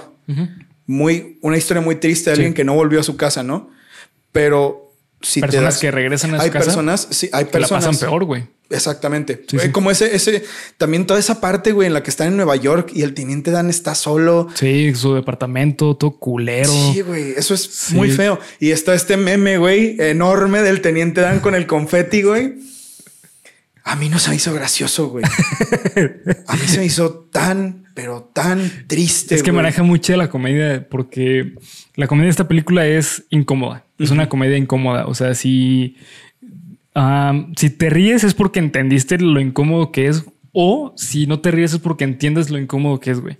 Es, sí, buen punto, ¿eh? Es increíble, increíble la comedia de esta película, güey. Es justamente como la Dick parte. Cabot se llama el entrevistador. Ah, Perdóname, Dick Cabot, sí, ya. es justo como la parte de. Eh, cuando hablamos al inicio de que Forrest o sea, de que la mamá tiene relaciones con el director para que Forrest entre al, a la escuela, lo puedes ver desde la perspectiva de que es cagado porque es como de la escena está muy chistosa o es horrible porque el significado es espantoso, güey. Sí, sí, sí. Y con cuál te quedas, ¿no, güey? O sea, por eso, por eso creo que no es una mala película, porque es tan brillante, güey. Es brillante, en serio, es brillante. No, no la puedes bajar de ahí. Yo creo que bajarla de una película brillante es insultarla. La neta es insultarla.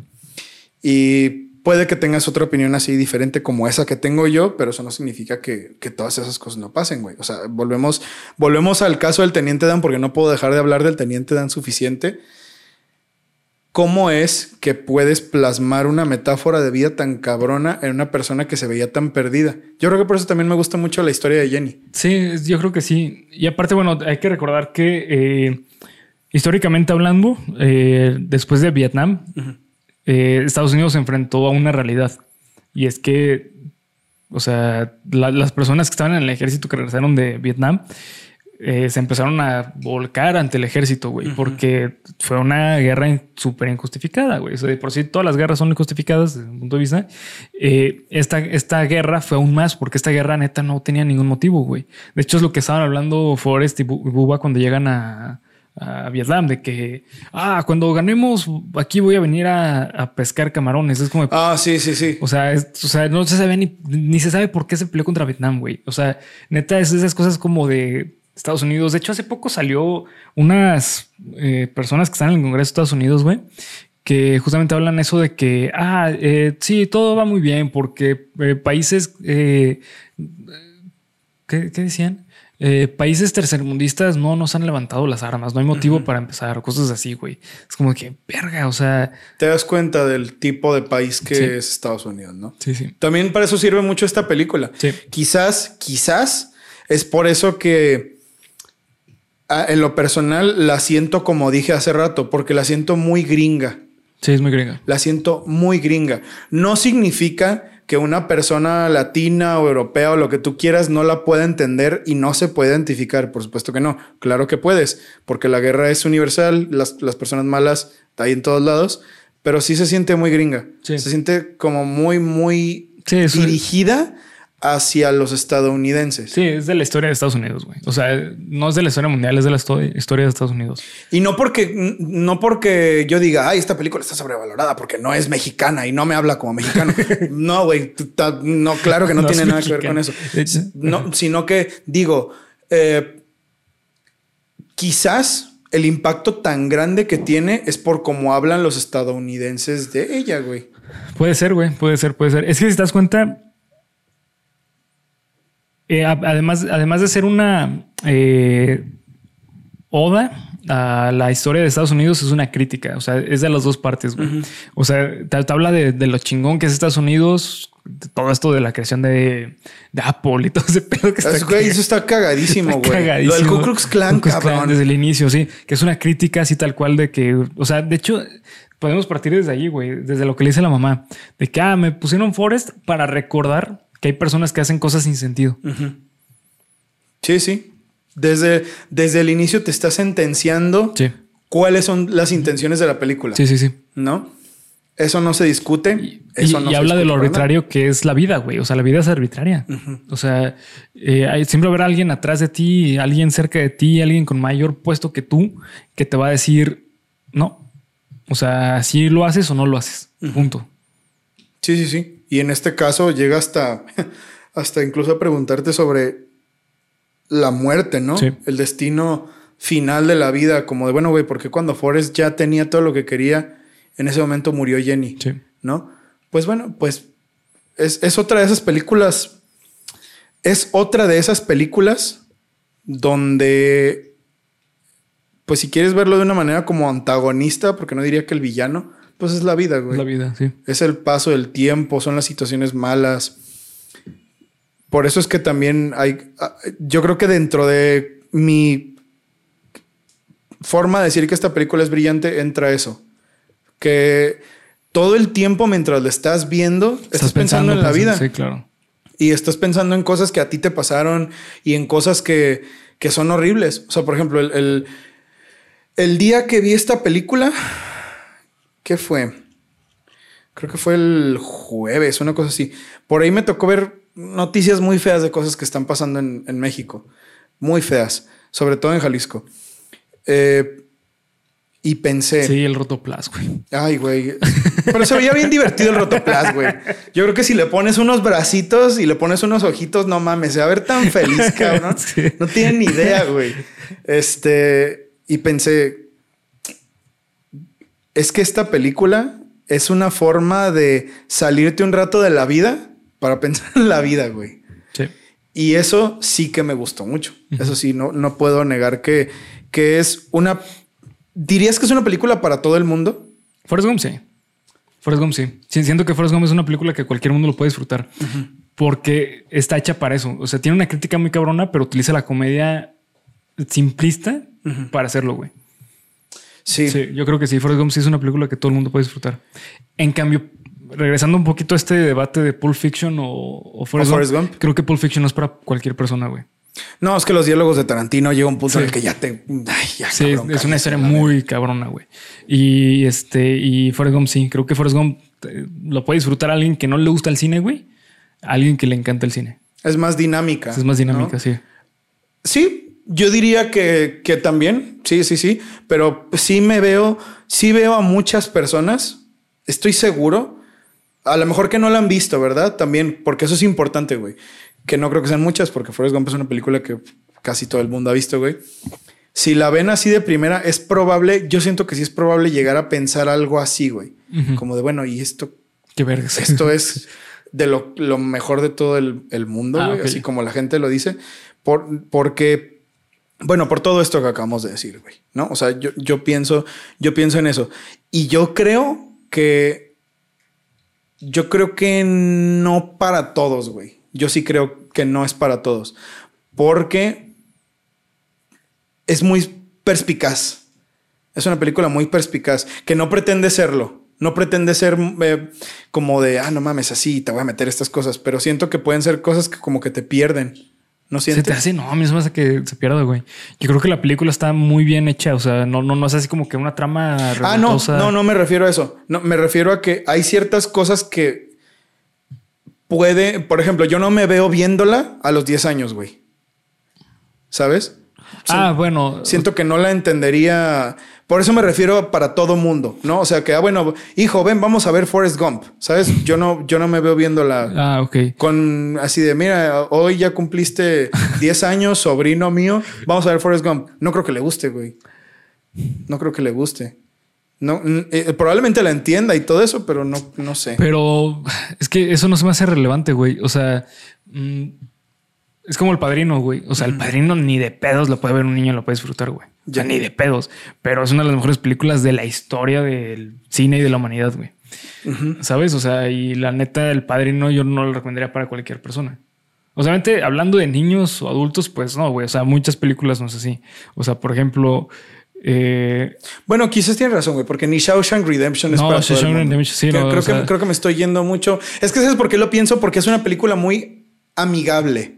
A pesar de que habla de sí, Forrest Gump, porque a pesar de que habla de cosas horrorosas, sí, sí, sí. es muy amigable, güey. Sí, o sea, sí. es una película que no es ah, es fea de ver una vez que eres adulto. Sí. No es fea de ver que como clímax o como irreversible, güey. Sí, sí, Esas no, películas que pinches tomas de acá arriba en la que se ve algo horrible allá abajito. No, güey, no, no es así. Es una película muy bonita de ver y es amigable y tiene colores bonitos y tiene música chida. cagados. Tiene chistes cagados, ¿sabes? Por eso ahí entra mi, mi, mi forma de decir, ah, será para todo el mundo, incluyendo eso. Obviamente que no para niños de cinco años, güey, pero a lo mejor cuando ya estás en edad de ver una película. Sí, sí, ya, ya- ya- ya que tienes el contexto. De hecho, yo creo que eso es lo padre, güey. O sea, güey, yo la vi cuando tenía.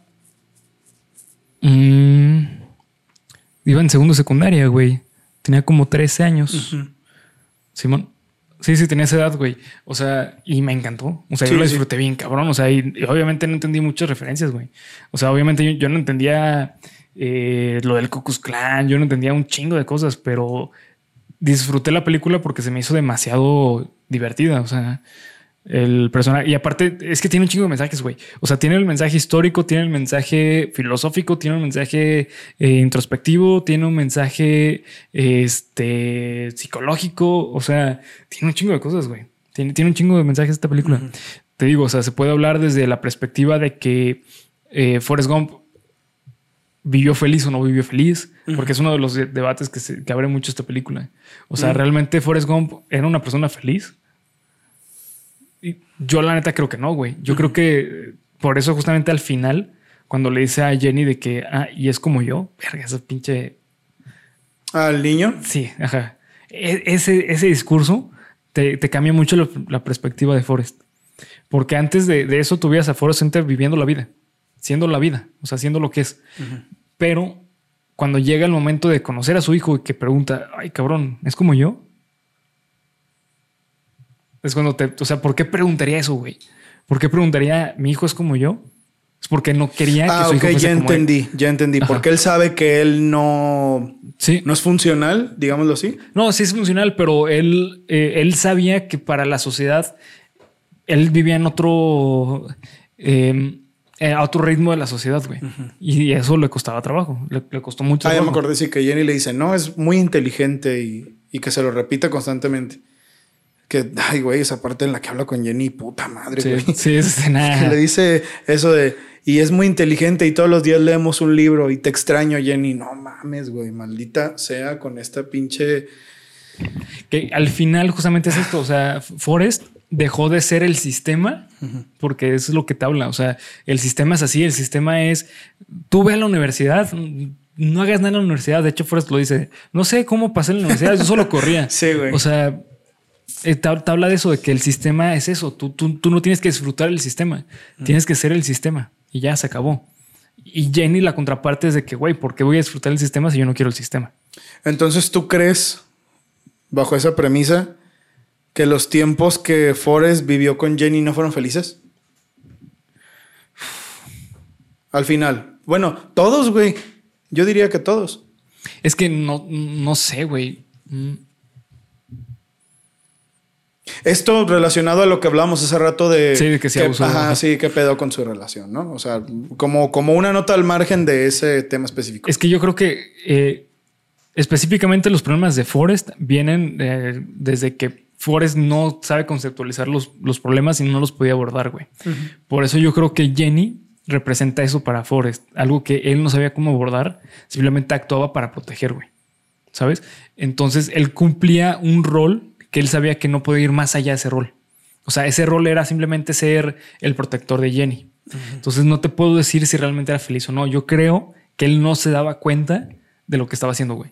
O sea, él simplemente seguía el camino y no volteaba y preguntarse si estaba bien lo que estaba haciendo o no. Entonces, ¿tú crees que estas partes, por ejemplo, que eso lo pensé, lo recuerdo, cuando le dijo a Jenny, vamos a casarnos, yo seré un buen marido para ti, ¿tú crees que el güey solo lo estaba haciendo porque sabía Sí, que que es lo- lo que un lo que hombre adulto americano tiene que hacer? Sí, sí, porque es lo que tocaba, güey.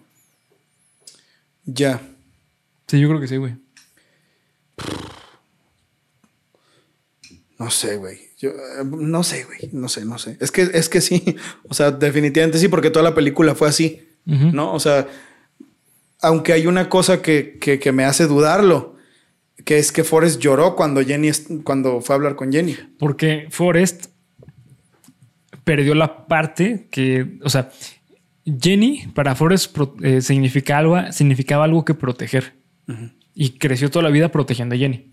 Entonces, en el momento en que se va Jenny, Forrest parte- pierde una parte suya, güey, que es la necesidad de protección. Y por eso eh, empieza a cuidar ya a su hijo, güey. ¿Sabes? O sea, Forrest perdió esta parte que él. Si se puede decir que Forrest fue algo increíble en la vida, fue un protector increíble, güey. O sea, protegió a Jenny increíblemente, güey. Sí, sí. Y al momento que ya la pierde, pierde algo de él, güey. Entonces, ¿tú crees que como, bueno, creo que eso es un estándar, ¿no? En la mayoría de las personas que pierden a alguien o algo así, en una, bueno, que están en una situación así, se sienten tristes por ellos mismos. ¿Tú crees que Forrest estaba triste por él mismo? Sí, de, hecho, gran parte de lo que es el duelo es porque tú pierdes algo de ti, güey. O sea, cuando pierdes a una persona, pierdes algo de ti. Eh, indiscutiblemente, güey. O sea, eh, una parte tuya se va también, güey. Por eso duele tanto el duelo, güey. O la pérdida de alguien. Porque es, enfrentar, es enfrentarte a que hay algo, una realidad distinta sin esa persona. Por eso es tan difícil, güey. Con mayor razón, ahora me siento todavía empático. Voy a usar esa palabra porque creo que es la mejor que da. Menos empático con Forrest. Porque creo que él manejó su vida de una forma increíble, güey. De una forma ficticia. Es que él, él no se daba cuenta de lo que hacía, güey. O sea, Forrest no era consciente de lo que hacía en su vida. O sea, justamente eh, yo, yo, yo creo que el mensaje está queda clarísimo, güey. Cuando se limpia la cara y da su, su camisa y ah, no mames, vamos a hacer Ah, la marca claro, de Smile. sí, güey. o sea, es porque él no sabía qué estaba haciendo, güey. O sea, él simplemente pasaba la vida. De hecho, está muy cagado porque eh, esa es una de las marcas más cabronas que ha existido en la vida, güey, la de Smile. Entonces está cagadísimo que haya surgido como una pendejada, porque al fin y al cabo, pues es solamente una carita feliz, güey. Sí, güey. ¿Sabes? Entonces, eh, pero sí, o sea, Forrest es lo que así vivía la vida. O sea, Forrest siempre hacía lo suyo, pero no se daba cuenta de lo que estaba haciendo. Por eso es cuando yo solo corrí, corrí, corrí, corrí, corrí, corrí, corrí, corrí. Y hasta un momento dije, ya, ya tengo que dejar de correr. es una mamada ese escenario. Sí, güey, todo eso de que lo entrevistan y no sé, solo tenía que salir a correr. Ajá. Como, güey, qué pedo. O sea, te plantean unas situaciones muy cagadas para decirte cosas muy fuertes, güey. Muy fuertes. Sí, sí. Y creo que es la virtud de esta película. Creo que esa es la virtud de esta película principalmente. Ahora que lo pienso, y con respecto a las actuaciones, o sea, sobre el Oscar y quién ganó el Oscar ese año y todo el pedo, porque con eso abrimos este análisis, no me parece tan mal que haya ganado Tom Hanks, güey. Sí, o sea, no, no, no está mal que haya ganado porque sí actuó muy chido, güey. Pero cuando lo pones en retrospectiva de que, güey, Forrest, eh, perdón, este, sí, pues sí, el personaje de Forrest o el personaje de Red de, de Shawshank Shawshank Redemption es cuando te pones, güey, pues, o sea, el personaje de Red es un personaje sasasazo, ¿sabes? Pues sí, güey, pero en ese caso es como, es como decir, para mí hubiera sido algo quizás más normal ver al Teniente Dan, al actor del Teniente Dan compitiendo contra Morgan Freeman. No, es que Morgan Freeman era el personaje principal de Shawshank Redemption. ¿No es Eddie Tudor? No, es, es el personaje de Red. Pero pues la historia es de Eddie Tudor, güey. No, es de Red. O sea, quien cuenta la historia de Red. Ah, bueno, sí, es verdad, él es el que la cuenta. Y al final es. De hecho, abre la película con él, Sí. que sin que lo dejen salir de la cárcel. Tiene razón. Tienes toda la fucking razón. Ah, bu- pero igual, igualmente, o sea, no lo veo mal porque creo que gran parte del peso de esta película viene de cómo Tom Hanks te transmite a Forrest Gump. Sí. Y Sí. honestamente, si otra persona lo hubiera hecho, yo siento que Sí, no, hubiera, sido lo mismo. Y Es- puede ser que el personaje de Red, otra persona sí hubiera quedado chido. Sí, güey, porque Sí. O sea, eh, Shawshank Redemption es mi película favorita en la historia, pero sí te puedo decir, güey, que en Shawshank Redemption Morgan Freeman, pues es Morgan Freeman, güey. O sea, no, eh, como esto que he dicho de que Mark Ruffalo, pues es Mark Ruffalo, güey. pues, o sea, no, que no estoy diciendo que sea malo, ojo, Eh, pero creo que si hubieras puesto a lo mejor a alguien también que fuera serio y que fuera un gran actor de drama, como lo es Morgan Freeman, hubiera quedado bien. Sí. Pero yo siento que no puedes poner a nadie más En Forrest Gump. en Forrest Gump, como, Sí. como pusieron a Tom Hanks. Sí. Y quizás eso es una eso es una apropiación de un personaje tan cabrona Sí, sí. que probablemente eso lo llevó a ganar, güey. Yo diría, y viéndolo desde, ese- desde la perspectiva actoral, pues no me parece mal, güey. Porque tanto, o sea, obviamente que para hacer drama hay que ser un, un excelente actor, ¿no? Pero para hacer esto que hizo Tom Hanks sin parecer un idiota y Sí. sin ser demasiado exagerado, porque eso también te lo debo decir, güey. En ningún momento me pareció que Forrest Gump fuera exagerado. No, en ningún momento. En ningún momento. Sí, no, en ningún momento. Se ve tan realista. Sí, sí. De- de- hay, hay una escena bien eh, cabrona que es justamente cuando recoge el libro de, de la chava. Justamente cuando pregunta al, al otro güey que, ah, ¿qué está pasando? No, pues es que los morenitos y él entendió mosquitos, ¿no? O sea, bueno, Ah, al menos sí. en el. En los subtítulos salen subtítulos, mosquitos. ajá. Sí, este, que le dice, no, los, los mosquitos no, los morenitos. Entonces, eh, la, la reacción que hace es como de, ¿eh? O sea, como, o sea, queda muy genuina, güey. Sí, sí, sí. Y O sea- también las pendejadas, o sea, como en esa Tengo que ir al escena, baño. Cuando se para atrás, Sí, así, sí. y que le hace así a la cámara, o cuando le dice, eh, ¿dónde te dio la bala? Que le dice el, el- Ah, sí. el presidente, creo que es Truman, no sé. Truman, sí. Y No, le dice, o dicen, no, no sé quién, le dicen Howard, o que le dice el presidente, este, ¿dónde te dio la, la bala? En las nalgas, señor. Y le dice, ah, pues me tendrás que dejar de verla, ¿no? Y que el güey se pone así todo serio y que se baja los pantalones. O sea, no, no siento. Fíjate, güey, qué difícil, cabrón. Sí. Yo no siento que haya sido exagerado, güey. O sea, Sí, el- no, no, no. como que, como que el güey hizo, tuvo una dirección tan buena como Forrest Sí. Gump, que es de, sí, güey, pues Forrest Gump haría eso. Sea, así Sí. como me lo planteaste desde el inicio, Forrest Gump haría eso. Sí, y yo creo que eso es con todo el dolor de mi alma, no dolor, güey, pero con todo el, el- el respeto hacia Morgan Freeman. Es que, güey, es que Shawshank Redemption. Creo que eso es más difícil, güey. Sí, sí. creo que Honestamente, yo siento que eso es más sí. Sí, eso difícil. es muy cierto, sí. Y eh, no, eh, no sé, güey. Hay muchas cosas de esta película que. Es, es raro, güey, la verdad. Ahorita que lo estoy verbalizando todo, creo que es raro empezar el análisis diciendo, güey, a mí se me hace que esta película es muy sobrevalorada, lo sigo pensando, y después decir, pero es, es una, es brillante, es una maldita joya. ¿Sabes qué cine. pasa, güey? Eh, Forrest Gump es para lo que para mí es Evangelio. o sea, para ti, Sí, Forrest sí, Gump yo, es- yo creo que sí, eh, güey. lo que significa Sí, yo creo que sí. Porque, o sea, Bernie no dice, güey, es que Evangelion es una mierda y tendrían que de- destruir todas las copias. O sea, no, güey. Puedes encontrar, puedes encontrar la belleza de un material Sí, sí. y la importancia que tiene un material, Pero pero, no- puedes ver ciertos puntos que para ti simplemente no, Sí, no, no, no. no, terminan de encajar. Ajá. Sí, sí. No, güey. Y yo siento que para mí eso es lo que me pasa con esta película. Me gustaría saber si soy el único, güey. No, No, yo creo creo. que no. Yo No. creo que va a haber mucha gente que, porque de verdad, de verdad, güey, que nunca he oído a alguien que diga que no le gusta Sí, Forrest no. Gump. Nunca. Alguien que la haya visto a conciencia y que la haya visto bien y todo el pedo, ¿no? Porque claro que es muy fácil, como dije al inicio, también pinche tonto de, ay, güey, pues nomás vi escenas. y-". no, no, güey, alguien que la haya visto de verdad a conciencia y que sepa de lo que está hablando, que diga, güey, Forrest Gump, eh, así, así, así, así. No sé, güey, no digo que no me guste, simplemente creo que eso es con lo que yo terminaría, ¿no? O sea, yo sé que es raro decir eso, pero no puedo dejar de pensarlo, güey, no puedo dejar de pensarlo. Y también creo que otra cosa muy importante es que el, el meme de Jenny, creo que para mí ya no tiene ya no, Jenny. ya no tiene mucho, mucho peso, güey. Ya que conozco la historia de, nah, güey, Ya. no estuvo tan mal, güey. Eh, no, yo, yo, yo, es que, o sea, eh, Jenny definitivamente no es que sea la, may- la mayor basura del mundo como lo plantean, güey, porque creo que no, o sea, creo que es lo mismo que pasa con Summer. O sea, es como de... Ah, exacto, güey, sí, Sí. exactamente, sí, buena esa. buena Sí, esa. creo que es exa- exactamente lo mismo. La diferencia entre Summer y, y Jenny es que Jenny no sabía qué quería de la vida, güey.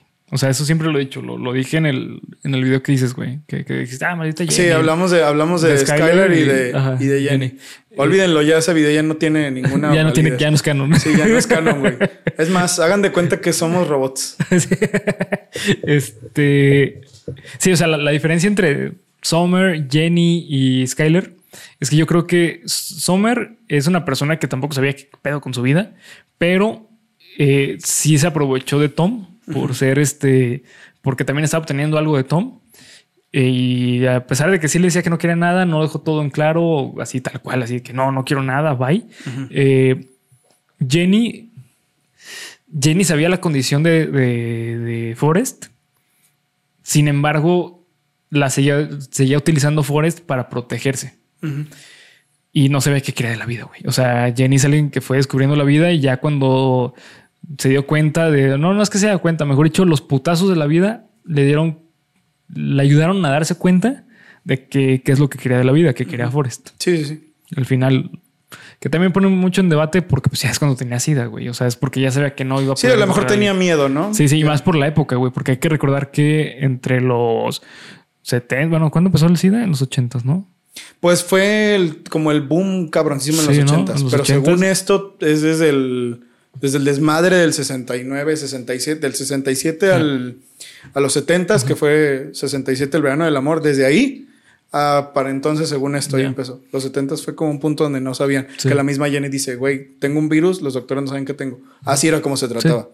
Sí, exactamente. O sea, y en ese momento era así de que había un chingo de, de ideas pendejas al respe- al respecto al SIDA, que, ah, es que si, si te toca la persona, ya valiste madre. Si de la saliva, ya valiste Si vas a un ¿no? cine, güey, Sí. y te sientes en una aguja ya y luego vas a despertar en tu casa, güey, con, un mensaje, que dice bienvenido al club del SIDA. Así no o, o- o en los baños públicos. Ah, sí, claro, que te también, güey. sentabas y... Te sentabas en el baño público y Ya valiste madre, güey. Sí, sí. No, existía mucha, muchas, muchos estig- estigmas pendejos respecto al SIDA. En ese momento, obviamente, Jenny ya pensaba que no iba a poder encontrar a nadie, güey. O sea, porque. Pues, o sea, porque la vida es culera, ¿no? Entonces, por eso se refugió en Forrest como última alternativa de morir al lado de Forrest. Eh, y Skyler, bueno, pues Skyler era una, una pesada. Era No, eh, víctima, la neta. Sí, era víctima Era también. una víctima. Pero también era cómplice. Es un tema chido, güey. Pero pues sí, o sea, Jenny creo que para mí es eso. Jenny es que no sabía qué pedo con la vida. Los putazos la fueron llevando a un camino que ya sabía más o menos, pero ya no pudo hacer nada al respecto. Ya era demasiado tarde. Sí, ya. Bernie, conclusiones finales sobre Forrest Gump. Eh, una gran película, güey. O sea, definitivamente a pesar de que ha pasado los años, o sea, del 95, 94 cuando salió, al 2000, o sea, ya casi... Este año cumple 30. 30 años, güey. Bueno, el siguiente. El siguiente cumple 30 años de que salió. Eh, creo que es una película que no ha envejecido ni un solo día, güey. O sea, eh, yo veo Forrest Gump y la neta siento que es una película... Del 2010, ¿no, güey? Sí, güey, no mames. O sea, los efectos especiales son increíbles.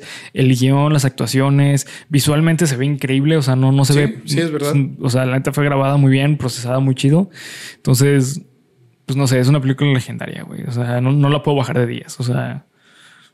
Sí, no. Y más que nada porque te digo, es como la tercera, cuarta vez que la veo, güey. Y la neta me sigue gustando. O sea, Sí, está cabrón, Me sigue generando, generando muchas emociones. Y Muchísimas. la vas a seguir viendo Sí. y te va a seguir generando Sí, sí. Distintas emociones, ¿no, güey? Yo, fíjate, güey, también le doy 10, porque para lo que es, es que no puedes darle menos, güey. En serio, sería insultar su legado, su importancia y todo eso. Pero de eso a que yo comparta ese legado y esa importancia, pues no, güey. La neta no. Pero no puedo decir que es mala película. No es mala película. Tiene un soundtrack increíble, las Sí. actuaciones son muy buenas, los efectos visuales son, te, te cagas, güey, los efectos visuales son magníficos. Por ejemplo, güey, los helicópteros, cuando llegan Forrest Gump a- Cuando está hablando con el teniente Dan que entra al baño y todo ese pedo, o sea, en Vietnam, los helicópteros eran falsos, güey. Era por... ¿En serio, güey? Sí, son efectos especiales, güey. Eh, cuando, Ah, no cuando. Forrest Gump, eh, cuando Forrest Gump, Forrest Gump, eh, Forrest Bond. Bond. Forrest Sí, Forrest, Forrest Gump. Es que era cabrón. Sí, este está en Vietnam y está en pues toda la línea del ejército caminando y la madre. Muchas partes son efectos especiales, güey. Los fondos y todo eso. No, no tenía ni idea, güey. Se ve tan real, güey. Sí, es increíble. O sea, no, no puedes, no puedes decir que ese no es un trabajo titánico de producción, güey, ¿no? Y lo digo, sí lo digo, pero sí mantengo que para mí es una película sobrevalorada, güey. Sí. La neta, no, no, no puedo, no puedo sacarla de ahí. Quizás luego pueda entender algo diferente, pero por ahora eso es lo que tengo, güey. Sí. Yo creo que un día vas a despertar y decir, oh, quiero ver Forrest Gump. estoy seguro, güey.